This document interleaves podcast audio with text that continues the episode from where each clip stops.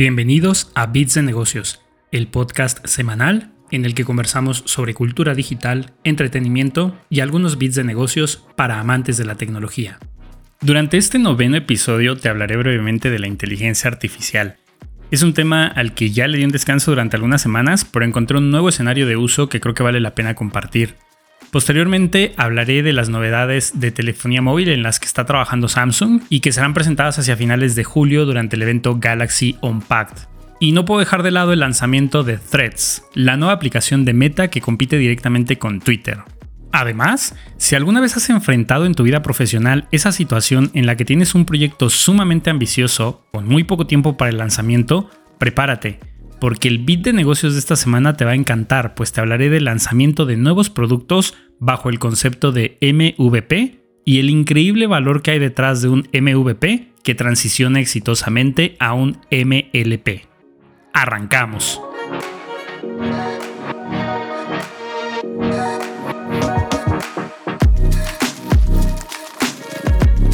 La inteligencia artificial sigue abriéndose camino de nuevas formas, la más reciente de ellas es en el mundo de los deportes. El pasado 3 de julio comenzó el torneo de tenis Wimbledon 2023. Para aquellos que no siguen este deporte muy de cerca, Wimbledon es uno de los cuatro torneos más importantes del año, también conocidos como Majors. En términos generales podríamos decir que es el que más historia y tradición representa. Incluso los jugadores deben estar sujetos a algunas reglas de etiqueta, como por ejemplo la vestimenta que debe ser mayoritariamente blanca y se juega sobre pasto. La noticia es que tanto la app de Wimbledon como el sitio web tienen disponibles videos cortos o highlights con los momentos destacados de los partidos más mediáticos. Al ver estos videos hay dos alternativas de audio. La primera de ellas es sonido natural, que contiene, además del audio ambiente, las voces de los tenistas, los golpes de la pelota, la voz del juez de línea e incluso las reacciones del público. La segunda alternativa es AI commentary o comentarios por inteligencia artificial. Esta opción coloca encima del audio ambiente una voz generada por inteligencia artificial que detalla información como el inicio de los sets del partido, el tenis se juega por sets, además detalla información sobre el marcador y el nombre de las jugadoras y cualquier otro evento importante del partido. Por ahora solo está funcionando en inglés y hace comentarios relativamente simples, pero me parece algo muy positivo que las compañías empiecen a experimentar con este tipo de aplicaciones para la inteligencia artificial. Sobre todo en un escenario como este de los partidos de tenis, porque al menos las primeras semanas suceden un montón de partidos todos los días y realmente las cadenas televisivas asignan comentaristas solo a aquellos que son más mediáticos. Personalmente espero que estos esfuerzos se sigan extendiendo y que por supuesto lleguen a más idiomas, incluido el español. Te hablaré ahora de los nuevos lanzamientos que está preparando Samsung. Hace unos días anunciaron el evento Galaxy Unpacked, que estará programado para el 26 de julio a las 7 de la mañana, hora del este, que se traduce en las 5 de la mañana, tiempo central de México. Samsung celebra dos eventos Galaxy Unpacked al año. El primero a inicios de año, habitualmente era en febrero o marzo, donde presentaba sus teléfonos de la familia S. El pasado febrero de 2023 presentaron los teléfonos Galaxy S23. A mediados de año, anteriormente en agosto o septiembre, celebraban el segundo Galaxy Unpacked en donde solían presentar sus teléfonos de la familia Note. En el año 2021, Samsung desapareció esta familia de teléfonos y lo unificó con la familia S.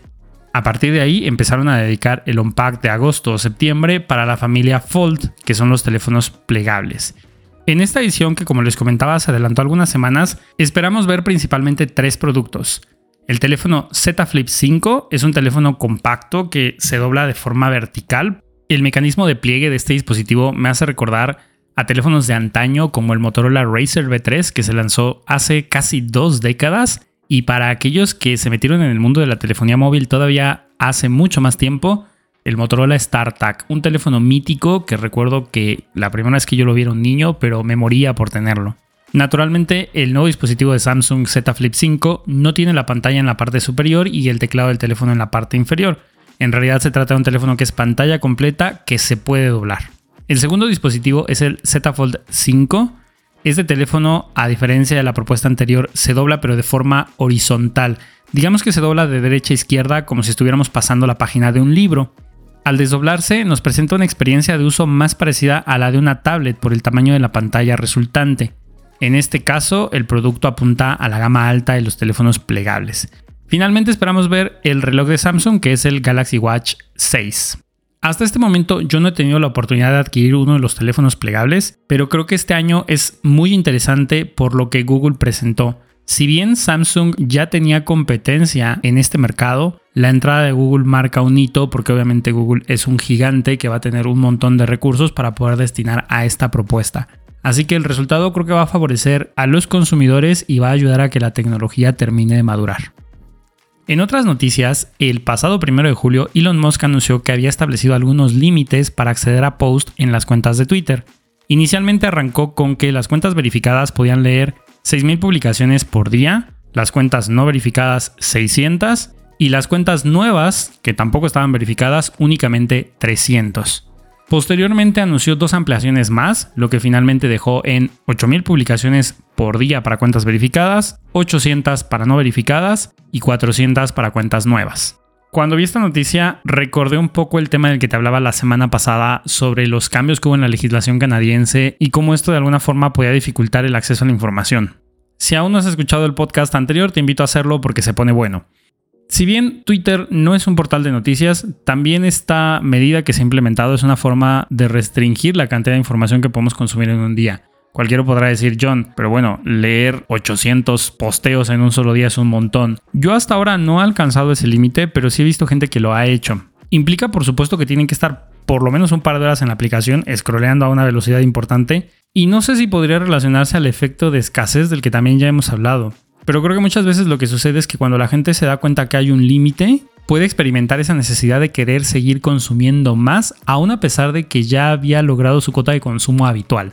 En fin, los motivos que Elon Musk planteó es que actualmente la aplicación está experimentando niveles extremos de data scrapping. Para aquellos que no están familiarizados con el término, data scrapping es una forma de explotación de datos automatizada.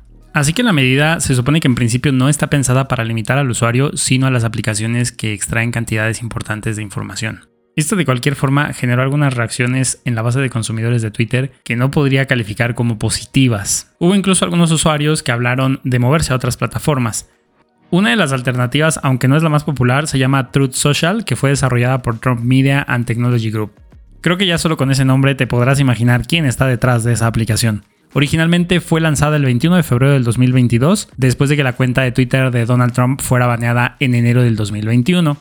Yo no la he usado, también tendría mis dudas para hacerlo. Sin entrar en demasiado debate político, Trump ha sido un personaje muy polémico. La propia aplicación está inmersa en polémicas porque uno de los miembros de la junta directiva está acusado por cargos de inside trading, que al menos en Estados Unidos es algo bastante delicado. Así que de vuelta, sin necesidad de entrar en terrenos demasiado polémicos, yo por ahora trataría de mantenerme al margen de Truth Social.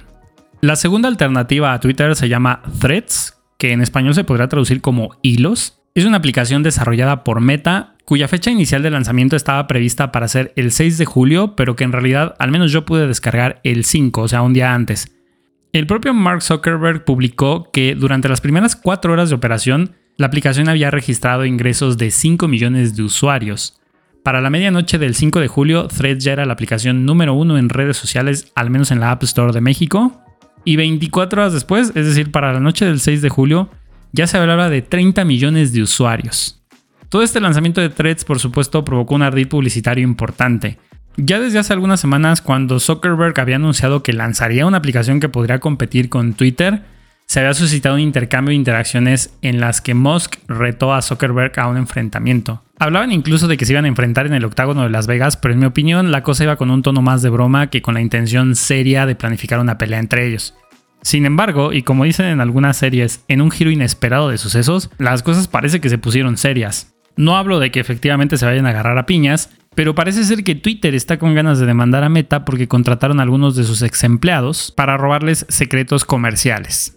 Si bien una amenaza de demanda no siempre deriva efectivamente en una demanda, creo que hay un nivel de tensión ahora distinto entre las dos compañías que las ha hecho por lo menos por ahora suspender el sentido del humor. A todo esto yo me sigo preguntando, ¿dónde estará Linda Yacarino?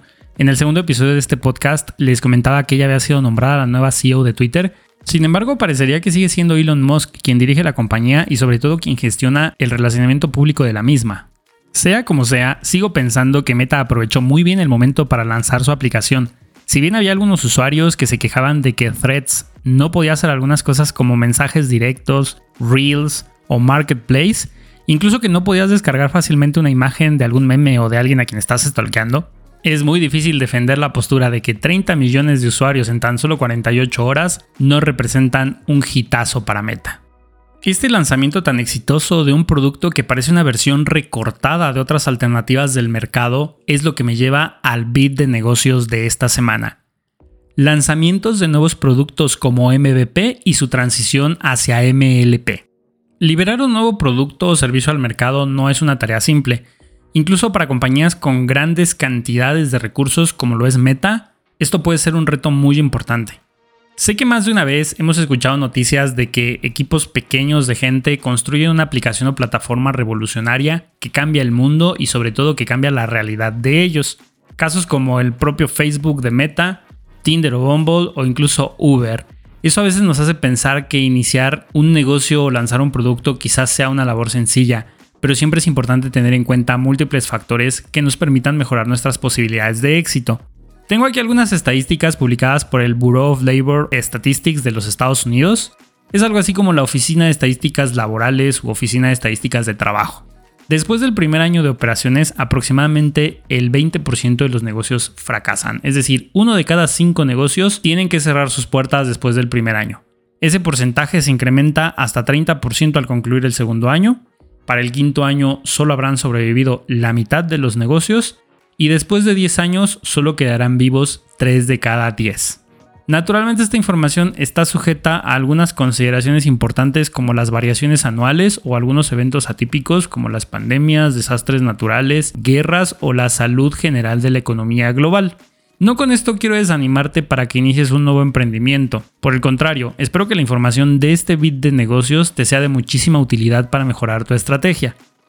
Aunque no es el único factor, uno de los motivos más importantes por los que una empresa podría fracasar es por el lanzamiento fallido de sus productos. Por eso es importante tener en cuenta algunas cosas para mejorar las posibilidades de éxito. Por ejemplo, definir las características del producto, analizar el mercado o segmento de mercado al cual vamos a enfocarlo. Esto justamente fue el bit de negocios de la semana pasada. Identificar a los competidores y desarrollar planes de marketing y comercialización. El bit de negocios de esta semana se enfoca justamente en la definición de las características de un producto y la concepción de una versión descafeinada o más ligera que nos pueda ayudar a ponerlo en el mercado más rápido y con un costo relativamente menor. El MVP, que por cierto en este contexto no me refiero al most valuable player o jugador más valioso de la temporada, sino al producto mínimo viable, o Minimum Viable Product consiste justamente en definir las características mínimas con las que debemos concebir a nuestro producto para que se siga considerando un producto viable. Por viable debemos entender como las características mínimas que hacen que ese producto siga teniendo la necesidad de mercado que ya definimos que vamos a atender. Pensemos en un ejemplo que nos ayude a entender mejor esto de las propiedades mínimas viables. Si estamos buscando comercializar un auto, depende un poco del mercado en el cual lo hagamos, pero es altamente posible que las bolsas de aire no sean sacrificables, es decir, son imprescindibles y por lo tanto forman parte de nuestro MVP. Por otra parte, un ejemplo de no imprescindible sería que ese auto le coloquemos 21 capas de pintura en lugar de 5, especialmente si no estamos atacando un mercado de alta deportividad, lujo o gama alta. Otra forma de entender el concepto sin salirnos de este ejemplo es que si intentamos vender un auto que no tiene bolsas de aire, seguramente no podamos hacerlo debido a regulaciones legales. Pero si intentamos vender un auto que tiene solamente 5 capas de pintura en lugar de 21, seguramente no tengamos ningún inconveniente y eso nos permita lanzar el producto en una ventana de tiempo más corta y de vuelta con un costo relativamente más bajo. La esencia del MVP es que se asume que el producto resultante va a ser imperfecto y por lo tanto empuja constantemente a la compañía a buscar retroalimentación de sus consumidores e ideas innovadoras que resulten en iteraciones cada vez más robustas. Ya que tenemos claramente definidas las propiedades del MVP, los siguientes pasos en la línea evolutiva deberían conducir a que el cliente conecte emocionalmente con el producto, cuando hay competencia, el modelo de negocios debe garantizar que el producto esté siempre disponible, pero también debe ser un producto que la audiencia ame. Es aquí donde surge el concepto de MLP o Minimum Lovable Product, que se traduciría en algo así como producto mínimo amable. No me refiero a amable que el producto sea bien educado y carismático, sino que su audiencia lo ame. recurramos entonces a otro ejemplo para profundizar en este concepto. Piensa que a 350 metros de distancia de tu oficina o de tu casa tienes dos cafeterías. La primera tiene mobiliario cómodo y funcional pero muy sencillo, con un servicio de internet de banda ancha que no es el más rápido de la región, pero que te permite trabajar e incluso sostener conferencias porque es bastante estable. Además tienen tres variedades de café, pensemos en que también ofrecen tres variedades de té y un postre que es tan bueno que te recuerda la tarta de manzana que tu abuela te preparaba cuando eras niño. Tú mismo calificas la calidad de los alimentos y bebidas con 90 sobre 100. La segunda cafetería tiene muebles que son de diseñador, extremadamente lindos, con colores radiantes y un alto nivel de sofisticación, pero después de un rato resultan un poquito incómodos. El servicio de internet de banda ancha es el más rápido de la región. Incluso si quisieras podrías ver series en 4K con Dolby Atmos y sonido espacial, pero a veces tienen algunas intermitencias y te quedas sin internet durante bloques de 5 o 6 minutos. Además, ponen a tu disposición ensaladas y pastas frías que son un poquito insípidas, baguettes cuyo pan tiene una consistencia poco ideal, postres de todo tipo, aunque con una textura que no es la más agradable, y también te pueden vender malteadas, bebidas embotelladas, todo lo que tú quieras. Pero tu evaluación general de sus productos es de 60 sobre 100. La primera cafetería empezó a construirse hace 6 meses y la segunda hace 18. Ambas abrieron hace 2 semanas. La primera es el claro ejemplo de un MVP. Dicho de otra forma, su oferta está constituida por pocas opciones, pero muy bien logradas. Además, evidencia a través de la calidad de su tarta de manzana que está haciendo un esfuerzo activo por convertir su producto mínimo viable en un producto mínimo fácil de amar. Entonces, el MVP es una estrategia que muchas veces habilita el lanzamiento de productos cuando hay recursos muy limitados, por recursos podemos pensar en tiempo, personal disponible o incluso los mismos recursos monetarios. El gran pero de este modelo es que la calidad de lo que se lance debe ser altísima. Si es un producto con pocas características, es imprescindible que esas características sean impecables. Espero que el bit de negocios de esta semana te haya resultado encantador y amable. Ten presente que estos conceptos de MVP y MLP además los podrías extrapolar para usarlos si eres emprendedor y estás pensando en lanzar un nuevo producto o servicio, pero también pueden serte útiles si dentro de tu compañía te piden involucrarte en proyectos donde tienes recursos muy limitados y metas muy ambiciosas. No olvides suscribirte al podcast y compartirlo con todos aquellos a quien pueda resultarles interesante. Nos escuchamos la próxima semana con más y mejores bits de negocios. Hasta pronto.